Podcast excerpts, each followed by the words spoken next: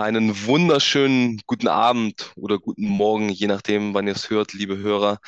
Wenn ihr es abends hört, seid ihr vielleicht immer noch ein bisschen aufgedreht. Wenn ihr es morgens hört, vielleicht mittlerweile etwas runtergekommen nach einem spektakulären und nicht minder dramatischen 85 zu 82 Sieg der deutschen Nationalmannschaft gegen den WM-Mitfavoriten, absoluten Medaillenkandidaten gegen Australien.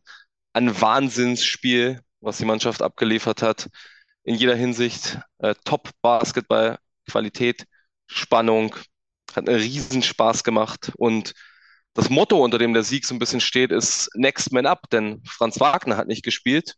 Und ja, dann haben sich die anderen Deutschen gesagt, dann gehen wir einfach einen Schritt nach vorn und übernehmen das. Bei uns hätte es theoretisch auch heute heißen können Next Man Up, weil Stucky sich aus dem Urlaub zurückmelden wollte. Es hieß bei ihm allerdings nicht Next Car Up, da er sich eine Autopanne eingehandelt hat. Wahrscheinlich ist er noch angetrunken von den ganzen Rakia aus dem Balkan zurückgefahren und hat den nächsten Baum getroffen und dann gab es so schnell kein Ersatzcar. Aber zum Glück ist Robert wie immer sauber geblieben und sitzt mir jetzt virtuell gegenüber in München. Rupi, Servus, grüß dich. Ja, wir müssen ja hier die Stellung halten, bis unser Dauerurlauber hoffentlich dann zum nächsten WM-Update äh, wieder einspringt. Also Stacki, an dieser Stelle, ich hoffe, wir, wir hoffen, du bist gut mittlerweile zu Hause angekommen, auf welchem Wege auch immer. Aber das ist natürlich das, was du überhaupt nicht brauchen kannst. ähm, letzten Urlaubstag auf dem Heimweg noch eine Panne. Panne ist ein gutes Stichwort, Rupi. Eine Panne war ja doch der Ausfall von Franz Wagner. Die ganze Nation, es war so ein bisschen der Knöchel der Nation. Spielt er, spielt er nicht? Wie ist die Lage? Am Sonntagmorgen ist es dann durchgesickert, hm, es sieht eher schlecht aus, Franz Wagner wird nicht spielen. Schon eher eine Hiobsbotschaft für die deutsche Mannschaft vor diesem doch eminent wichtigen Spiel gegen die Australier. Ja, das war eigentlich so der Punkt, der die meisten, inklusive mir, hat denken lassen, ja, dann wird es wohl doch ein leichter Sieg für die Australier werden und wir müssen uns aufs Spiel gegen die Finnen konzentrieren. Dem war nicht so.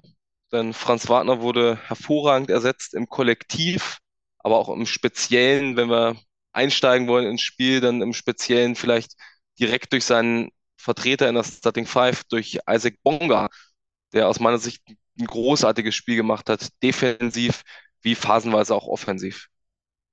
Ja, absolut. Er hat auch gleich das erste Play bekommen.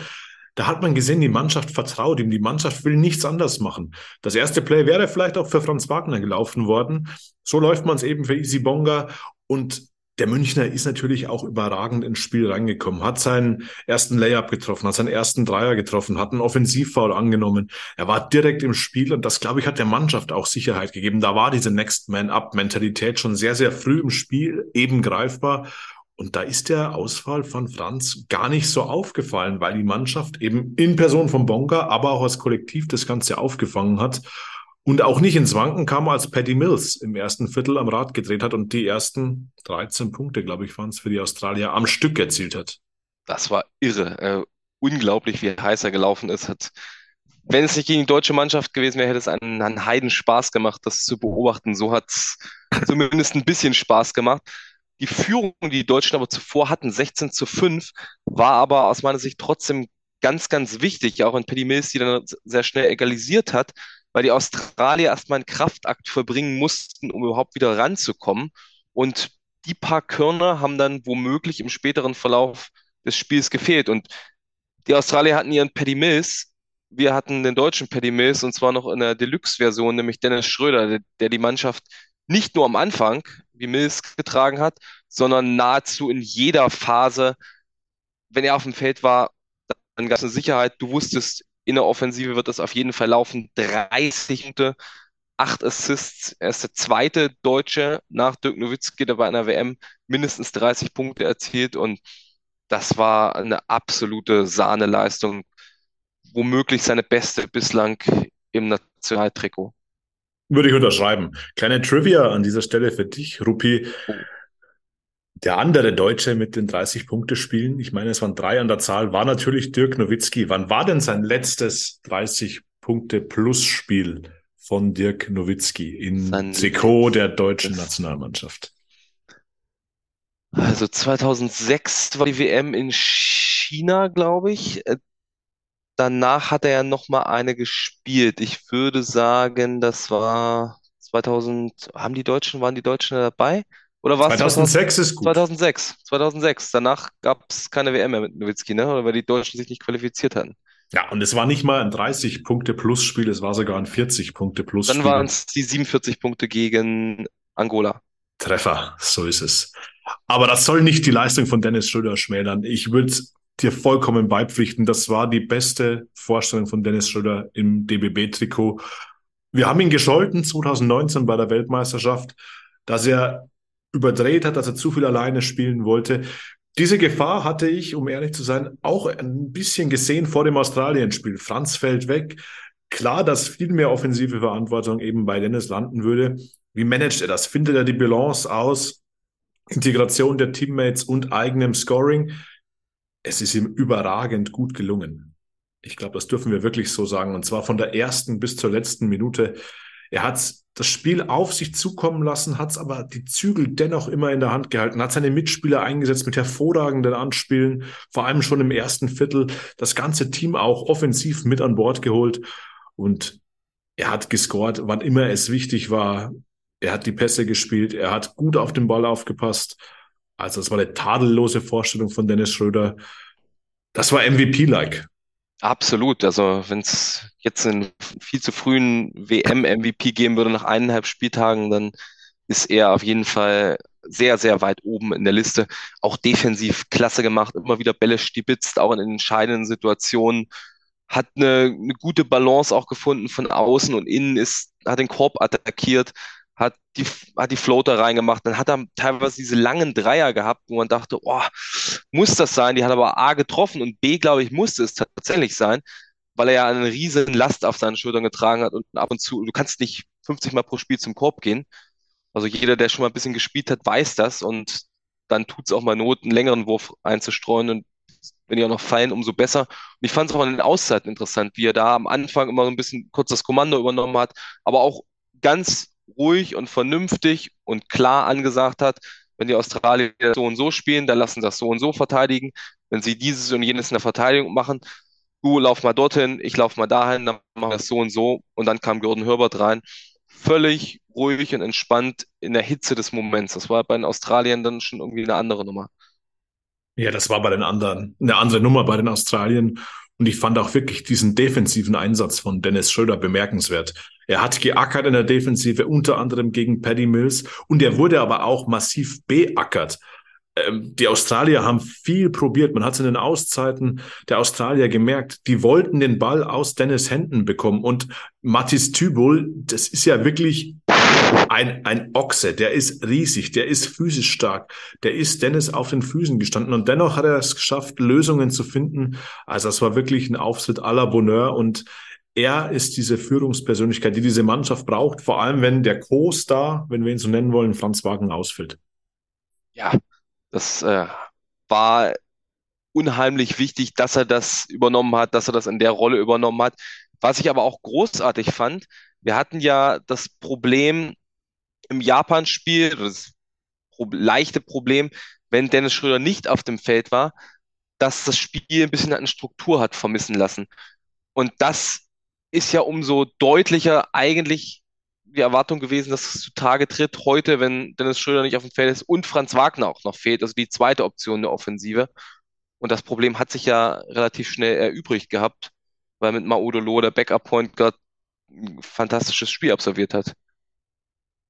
Absolut. Außerdem war die Phase mit Dennis auf dem Feld, beziehungsweise Dennis auf der Bank, sehr, sehr kurz. Es waren nur viereinhalb Minuten, die mhm. er gesessen hat aber auch viereinhalb Minuten, die beispielsweise in Justus Hollards Entlastung gegeben hat. Das sind nur viereinhalb Minuten. Aber das ist extrem wichtig. Justus Hollards, hat den Rebound geholt, er hat einen Assist gespielt, er hat auch drei Fouls gegeben. Das ist genau das, was du brauchst, wenn du gegen diesen physischen australischen Basketball spielst. Und Maudolo, das sind wir, glaube ich, beim X-Faktor dieses Spiels. Also Dennis, überragender Mann des Tages, keine Frage, aber Maudolo, vor allem nach diesem Auftritt im Japan-Spiel, wo wir ihn schon ein bisschen kritisiert haben. Wir haben gesagt, er hat die Verantwortung weggeschoben. Coach Jens, unser Experte, mhm. hat aber, Zitat, gesagt, auf Maodo kannst du dich verlassen. Ja, Maodo hat Wort gehalten. 20 Punkte, acht von zwölf aus dem Feld, unfassbar wichtige Würfe getroffen, vielleicht auch in einer Portion Glück, dieser Dreier mit Brett. Ja. Aber eben in entscheidenden Momenten ist er da gewesen und das hat der Mannschaft unglaublich gut getan, so eine zweite Scoring-Option zu haben, die auch für sich selbst Würfe kreieren kann. Und ich glaube, dass Maudolo wirklich der X-Faktor zum Sieg in diesem Spiel war gegen die wirklich extrem starken und physischen Australier. Ja, du kriegst 50 Punkte von einer Point Guard Position von 85 Punkten insgesamt. Da hat man schon gesehen, was der Grundstein zum Erfolg war. Allerdings nicht nur, weil ich nämlich auch die Verteidigung sehr stark fand und da haben unsere Big Men eine sehr gute Rolle gespielt. Absolut, ähm, Johannes Thiemann. Boah, Für mich super. auch Super. Eine kleine Überraschung in diesem Spiel, aber das ist genau diese Next Man Up Mentalität. In der Crunch Time im letzten Viertel hast du eben keinen Joe Vogtmann auf dem Feld. Dieses Viertel spielt Johannes Thiemann bis auf die ganz kurze Phase am Ende wirklich durch.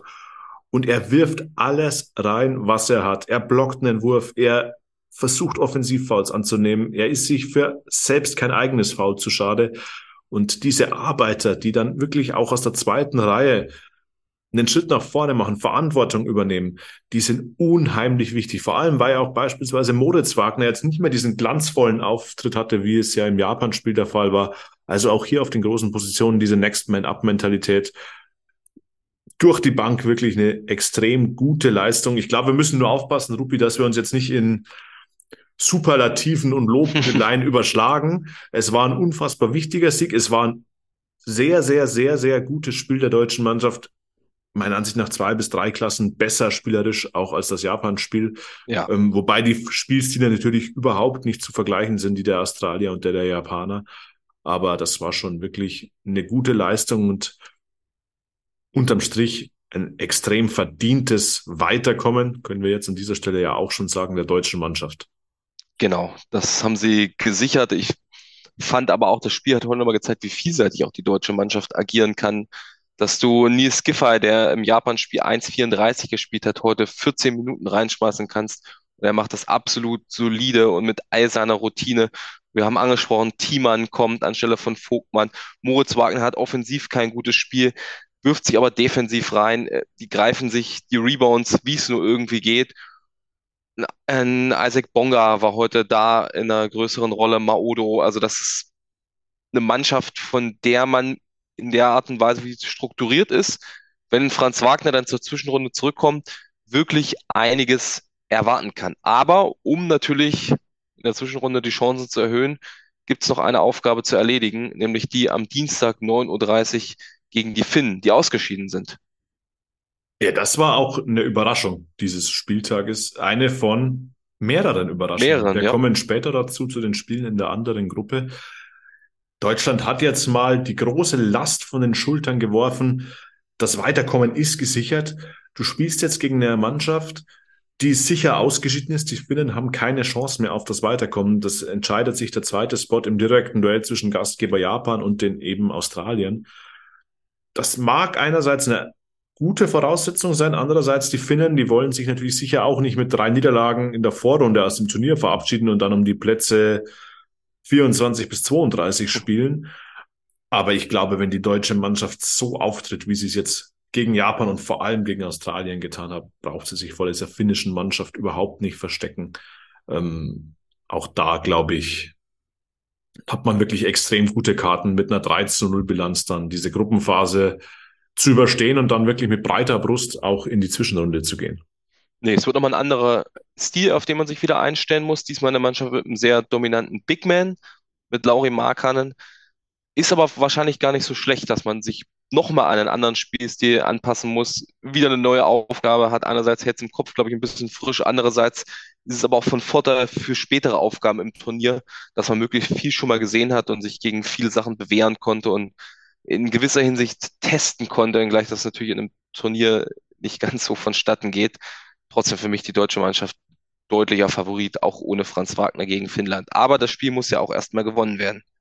So ist es. Aber du sagst, dass diese unterschiedlichen Spielstile, ich fand das bei Australien, wenn wir über die noch einen kurzen Wort verlieren, schon beeindruckend, mit welcher Größe und mit welcher Physis diese Mannschaft agiert. Wenn dann Josh Giddy und Dante Exum auf der Eins und der Zwei spielen, das ist schon eine Hausnummer. Also Xavier Cooks dann noch mit diesen langen Armen auf dem Flügel, das ist schon eine richtig gute Mannschaft und ich glaube, die werden wir im weiteren Turnierverlauf schon noch sehen und auch sehr, sehr gut sind. Sie sind gegen die Japaner der haushohe Favorit im direkten Duell ums Weiterkommen. Mhm.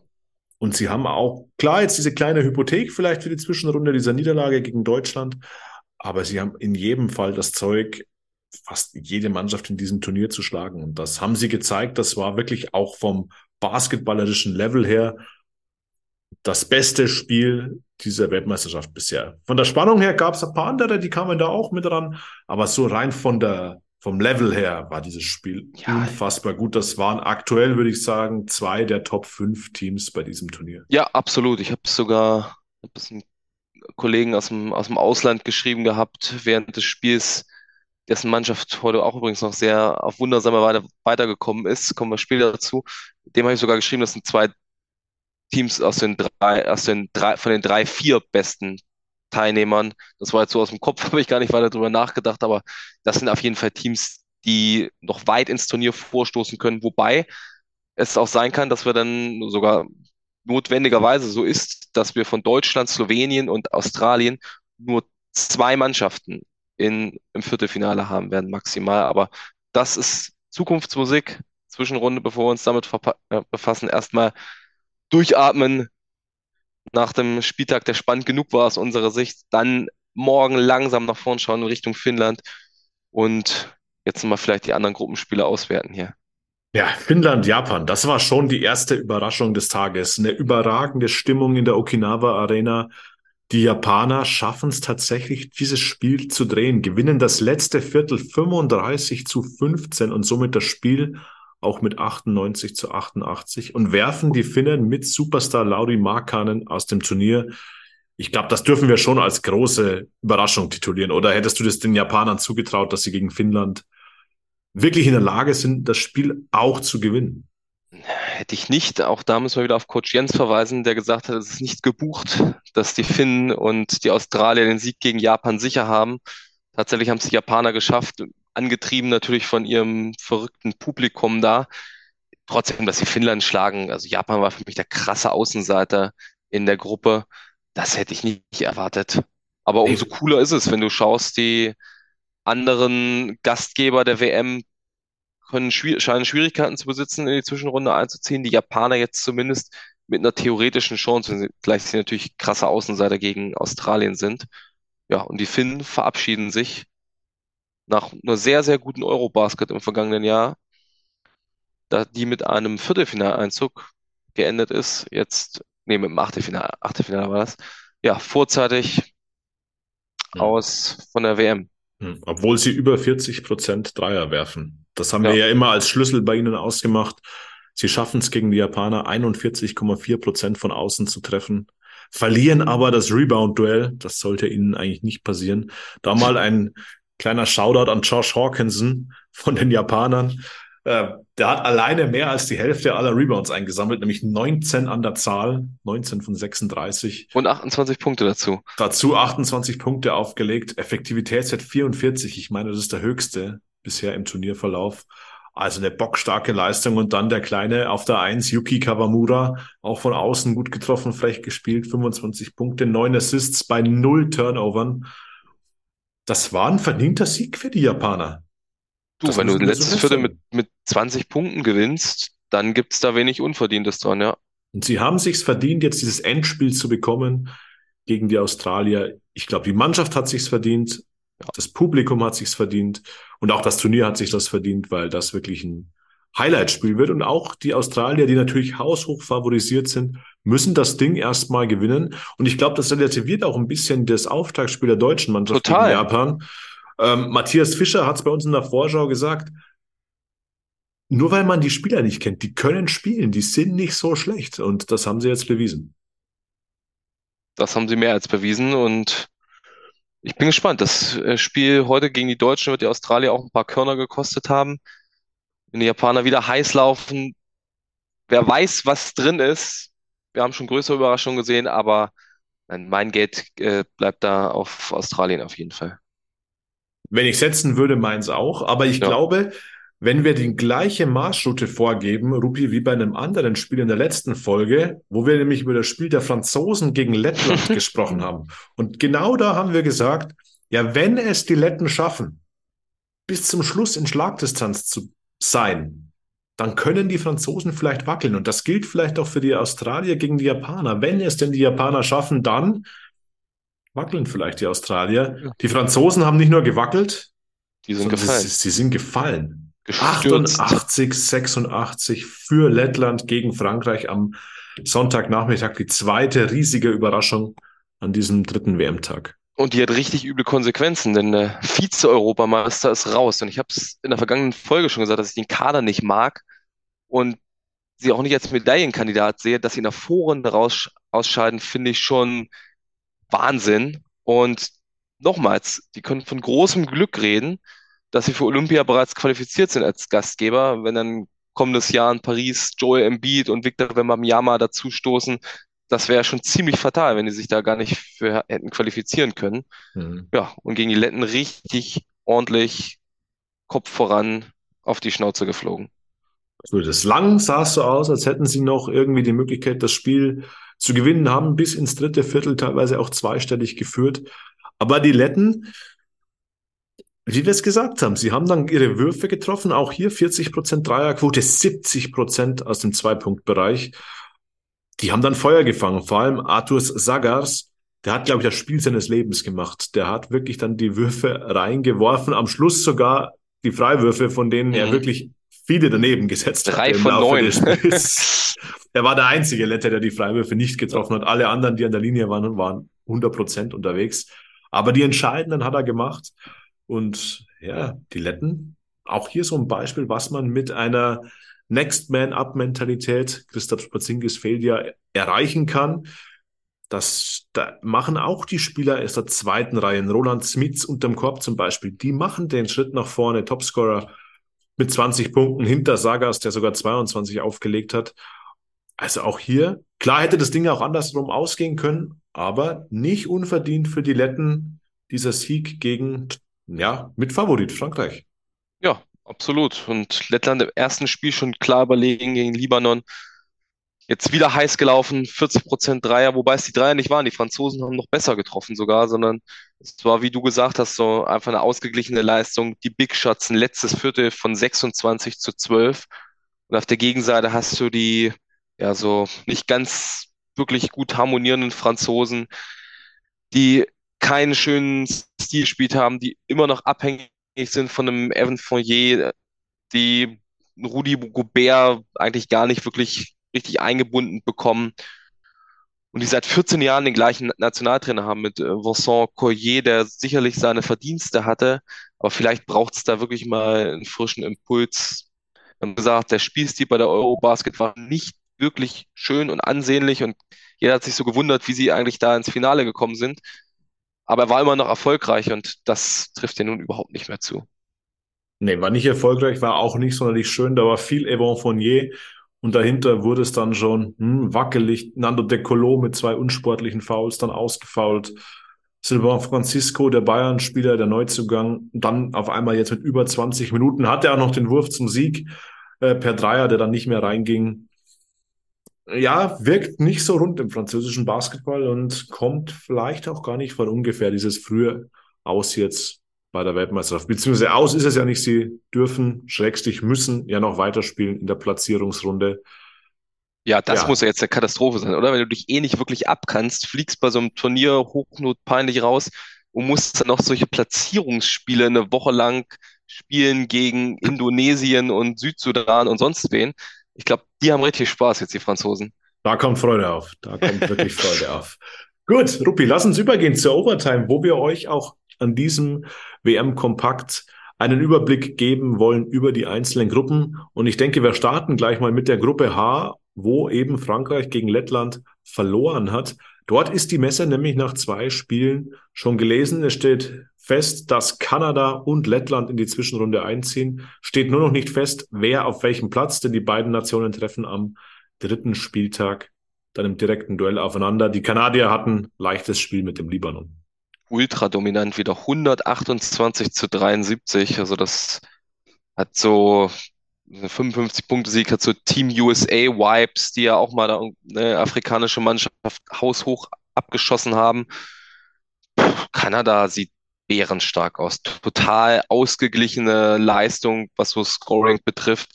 Wir haben jetzt nach zwei Spieltagen eine Differenz von plus 85.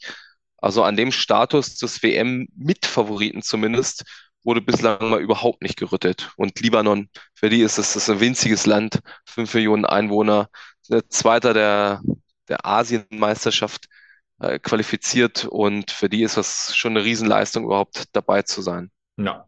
Also für die wesentlich weniger peinlicher als für die Franzosen. Absolut. Bei den Kanadiern neun Spieler zweistellig gescored und auch die haben einen neuen WM-Rekord aufgestellt. Lupi nämlich in Sachen Assists 44 Stück.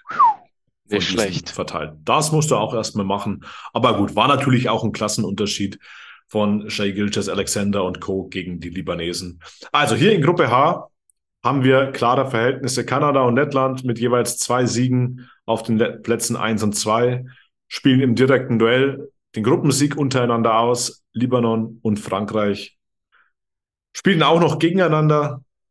Im Endeffekt um die goldene Ananas, um die beste Ausgangsposition in der Platzierungsrunde. Keine Chance mehr aufs Weiterkommen. Lass uns springen in die Gruppe A, weil dort hatten wir auch, ich würde schon sagen, eine Überraschung Absolut. bereits am Sonntagvormittag. Auf jeden Fall. Die Dominikanische Republik schlägt nämlich Italien mit 87 zu 82. Die Italiener so bis 15 Minuten rum eigentlich recht solide vorn. Dann ist Gianmarco Pozzecco rausgeflogen, der italienische Trainer. Das kennen wir ja von ihm bereits. Und bei der M ist es in einem Sieg gemündet, als er gegen die Serben rausgeflogen ist. Diesmal hat das nicht geklappt. Von da an ist die Domrep auf einen Run gegangen, hat sich deutlich abgesetzt und die Italiener konnten die Lücke nicht mehr schließen, verlieren am Ende mit fünf Punkten und müssen jetzt schon ein bisschen kämpfen, um ja, in der Gruppe dran zu bleiben. War, das Spiel gegen Angola war schon eher so solide, das war okay. Ja, jetzt haben sie auch keine wirkliche weitere Topleistung gehabt. Simone von Tecchio war ziemlich off, 4 von 15 aus dem Feld geworfen, 13 Punkte nur gemacht, während bei der Dominikanischen Republik wieder Carl Anthony Towns überzeugt hat. 24 Punkte, 11 Rebounds, 5 Assists, 4 Dreier unter anderem und Andres Feliz mit 24 Punkten ebenfalls 5 Rebounds, 5 Assists, klasse Partie abgeliefert hat. Trotz allem würde ich sagen, auch wenn da ein Towns steht, für mich eine Überraschung. Ich hätte Italien vorn gesehen. Ja, vor allem mit dem Sommer, den sie gespielt haben, ohne ja. Niederlage bisher. Vielleicht noch ein kurzer Blick für alle Alba-Interessierten unter euch Hörern. Ähm, Matteo Spagnolo, acht Minuten gespielt, vier Punkte erzielt. Gabriele Procida, zweieinhalb Minuten, leider ohne Punkt geblieben. Also es bleibt dabei, die beiden Youngster der Italiener ohne den ganz großen Einfluss bisher. Aber dafür in dieser Gruppe mit der Domrep, Angola, Philippinen und Italien eine ganz vertrackte Situation vor dem dritten Spieltag, der dann ja auch wie die deutsche Gruppe am Dienstag gespielt werden wird. Denn noch keine Mannschaft steht fix in der Zwischenrunde. Sogar die Domrep, die beide Auftaktspiele gewonnen hat, kann noch rausfliegen. Spielen ihr letztes Spiel gegen Angola. Die Italiener spielen gegen die Philippinen, die noch sieglos sind, aber auch die Philippinen könnten, wenn es auf einen Dreiervergleich hinausläuft mit einem Sieg gegen Italien, da noch ihren Hut in den Ring werfen und ums Weiterkommen kämpfen. Wird zwar schwierig, aber noch denkbar. Also alle vier Mannschaften noch mit Chancen. Wird ein sehr, sehr spannender Spieltag. Nummer drei am Dienstag in Gruppe A. Genau, Angola übrigens besiegt die Philippinen, den Gastgeber 80 zu 70, wen es da interessiert. Gerson Gonçalves, bester Scorer, 17 Punkte. Bruno Fernando, der wahrscheinlich bekannteste Spieler Angolas, macht 14 Punkte, 7 Rebounds. Und auf der Gegenseite Jordan Clarkson, nie wurfmüde, 7 von 22, 21 Punkte. Und es langt wieder nicht. Vielleicht hat er wieder so ein Tränchen verdrückt, wobei ich das eigentlich ziemlich sympathisch fand. Das hätte ich nicht erwartet von einem NBA-Spieler, der für ein anderes Land spielt, dass er da dass ihn das so mitnimmt und so bewegt, wenn sein Team verliert. Ja, der war schon wirklich angefasst ja. bei dieser Pleite gegen die Domrep, als er nicht mehr mitwirken konnte in der Crunch-Time. Ja, wäre schön, wenn die Gastgeber noch länger im Turnier wären, sowohl die Philippinen als auch äh, die japanische Mannschaft. Aber es geht ja dann in Manila eben weiter mit der Zwischenrunde. Umso mehr wäre es dort natürlich schon ein Highlight, wenn die Gastgeber noch dabei wären. No. Dann haben wir noch eine Gruppe übrig, Rupi, neben der deutschen, die wir ja schon ausführlich thematis thematisiert haben. Das ist die Gruppe D, die eben in Manila unterwegs ist. Dort sind die Verhältnisse auch klar, denn Montenegro schlägt Ägypten 89, 74 und auch Litauen lässt nichts anbrennen gegen Mexiko und 30-Punkte-Sieg 96, 66. Und damit stehen die beiden europäischen Teams, Litauen und Montenegro, nach zwei Siegen jeweils zum Auftakt ins Turnier schon fest. Als Einziehende in die Zwischenrunde Ägypten und Mexiko treffen am Dienstag aufeinander, machen die Plätze drei und vier untereinander aus. Litauen und Montenegro zusammen dann Platz eins und Platz zwei im direkten Duell. Wird ein schönes Bigman-Duell geben im oh, ja. Kampf um den Gruppensieg. Nikola Vucevic für Montenegro gegen Jolan, Jonas Valanciunas für Litauen. Wen siehst du in dem, in dem direkten Duell vorne und wen siehst du im Teamduell vorne? Boah, im Teamduell würde ich knapp mit den Litauern gehen. Da gehe ich mit. Im direkten Duell gefällt mir Vucevic einen Zacken besser mhm. als Valanciunas, wobei ich gestehen muss, dass ich noch nie der große Valanciunas-Fan war. Das ist natürlich ein brachialer Typ. Und Vucevic ah, auch noch mit der Fähigkeit, ein bisschen von weiter außen, aber das, das wird richtig Spaß machen. Ja, das hm, verspricht ein Highlight zu werden. Ähm, die Highlights häufen sich so schön langsam, jetzt wo das Turnier ein bisschen Fahrt aufnimmt. Ähm, der zweite Spieltag in der Vorrunde jetzt ja halb abgeschlossen.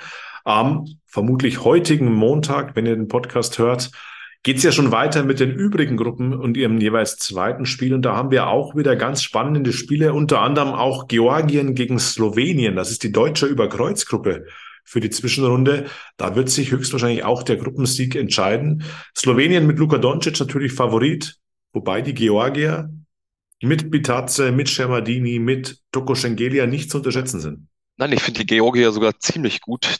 Schengelia natürlich einen absoluten Top-Mann, aber ich finde, sie besitzen auch eine gewisse Tiefe. Während Slowenien, ich habe die Slowenen im ersten Spiel gegen Venezuela gesehen, das ist ja wirklich nur Luka Doncic. Aber allein das reicht ja schon. Also Luka ein Wahnsinns erstes Spiel abgeliefert. Das hat unheimlich viel Spaß gemacht, ihn dazu zu sehen. Ja, aber dahinter, gut, Mike Toby und dann boah, dünnt es schnell aus. Also es würde mich nicht wundern, wenn die Georgier den zumindest einen heißen Fight liefern würden. Und das sind schon für mich die beiden Teams, die ich aus der Gruppe durchkommen sehe und auf die wir uns dann in der Zwischenrunde freuen können.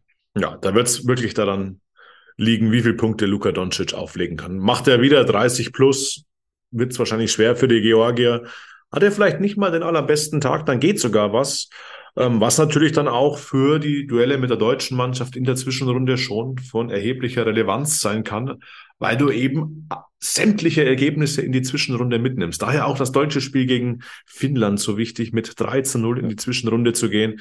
Dann reicht dir nämlich vermutlich ein Sieg aus den beiden Spielen, weil gegen den Gegner aus der Vorrunde spielst du eben nicht nochmal, um dann ins Viertelfinale schon einzuziehen. Ja, hängt bei den Slowenen wahrscheinlich auch ein bisschen davon ab, wie gut man in Okinawa feiern gehen kann. Da kennen wir ja von der EM auch ganz gute Geschichten aus Köln und Berlin. Ja, die feiern gerne, wenn sie gewinnen, aber kann ja der Teamchemie auch zuträglich sein. Also die Slowenen wissen ja auch, wie man internationale Titel gewinnt.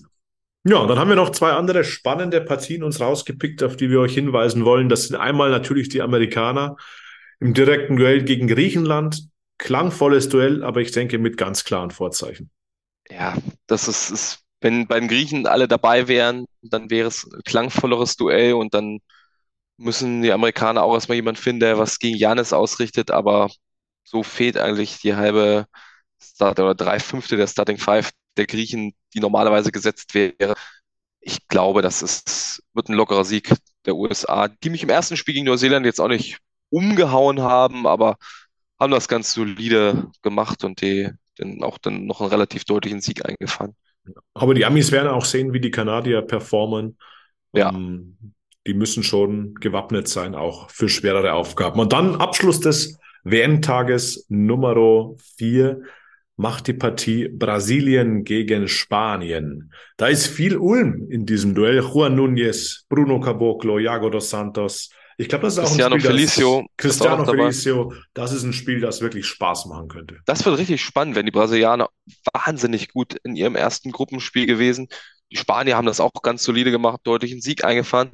Einziges Problem bei Brasilien, Raul Neto hat sich die Patellasehne im Knie gerissen. Das sah auch richtig übel aus, laut geschrien, aber die Halle kurz komplett verstummt. Der fällt für die restliche WM bedauerlicherweise aus. Sehr wichtiger Spieler für Brasilien. Bis dahin hat er auch ein sehr, sehr gutes erstes Spiel abgeliefert. Ja, das ist so ein bisschen das, der Wermutstropfen dieser genau. WM, diese schwere Verletzung, auch schon im Hinblick auf die Saison. Ähm, Wechsel ja zu Fenerbahce Istanbul in die Euroleague. Das will niemand erleben. Diese Verletzungen braucht kein Mensch bei so einer Weltmeisterschaft. Genau. Schade, schade. Jorginho Gute ist übrigens auch dabei, ne? Bei den Brasilianern. Stimmt, Jorginho de Paula, der Nachfolger quasi von Iago dos Santos. Also da rentiert sich auf jeden Fall das Einschalten. 15.30 Uhr geht's da los, live. Wie alle anderen Spiele auch bei Magenta Sport. Ganz genau. Hast du, das hatten wir bei der ersten Folge hatten wir, hat sich an einem WM-Tipp was geändert. Ich glaube, das ist überflüssig. Machen wir mal eine, eine andere Früheinschätzung heute. Nach anderthalb Spieltagen dein WM-MVP. Ja, Dennis Schröder. Da gehe ich mit. Da gehe ich mit. Also ich Wobei glaube, das natürlich schon schwer zu sagen ist, wenn die Hälfte ja. der Teams nur ein Spiel gespielt hat. Du, genau, also ich würde jetzt nur Mannschaften reinnehmen, die auch schon zwei Spiele gemacht haben und dann sage ich, gibt's als Kandidaten Dennis Schröder, Jay Gilgis Alexander, der sich noch nicht wirklich strecken musste und Carl Anthony Towns. Ich glaube, das ist auch noch ein valider Kandidat, aber Schröder hatte bislang die toughste Competition mit Medaillenkandidaten, denen es aus dem Weg zu räumen galt. Das hat er absolut überragend gemacht. Also das äh, die kleine Spielerei diesmal am Ende des Podcasts. Absolut. Da müsste man sich eh die Frage stellen, ist der MVP der individuell beste Spieler oder ist er einfach der wertvollste Spieler für seine Mannschaft? Wenn es weiteres gilt, dann hat Dennis Schröder definitiv ja. noch bessere Karten, denn Deutschland mit Dennis Schröder ist eine ganz, ganz andere Mannschaft als Deutschland ohne Dennis Schröder. Wir werden uns das Team anschauen, das deutsche Team mit Dennis Schröder. Am Dienstag, du hast gesagt, 9.30 Uhr geht es bereits los. Abschluss der Vorrunde gegen Finnland und dann auch am Dienstagabend hören wir uns wieder zu unserem nächsten Roundup zur Basketball-WM in Japan, den Philippinen und in Indonesien. Bis dahin, macht's gut und bis ganz bald. Ciao, ciao. Ciao, ciao, danke Robert.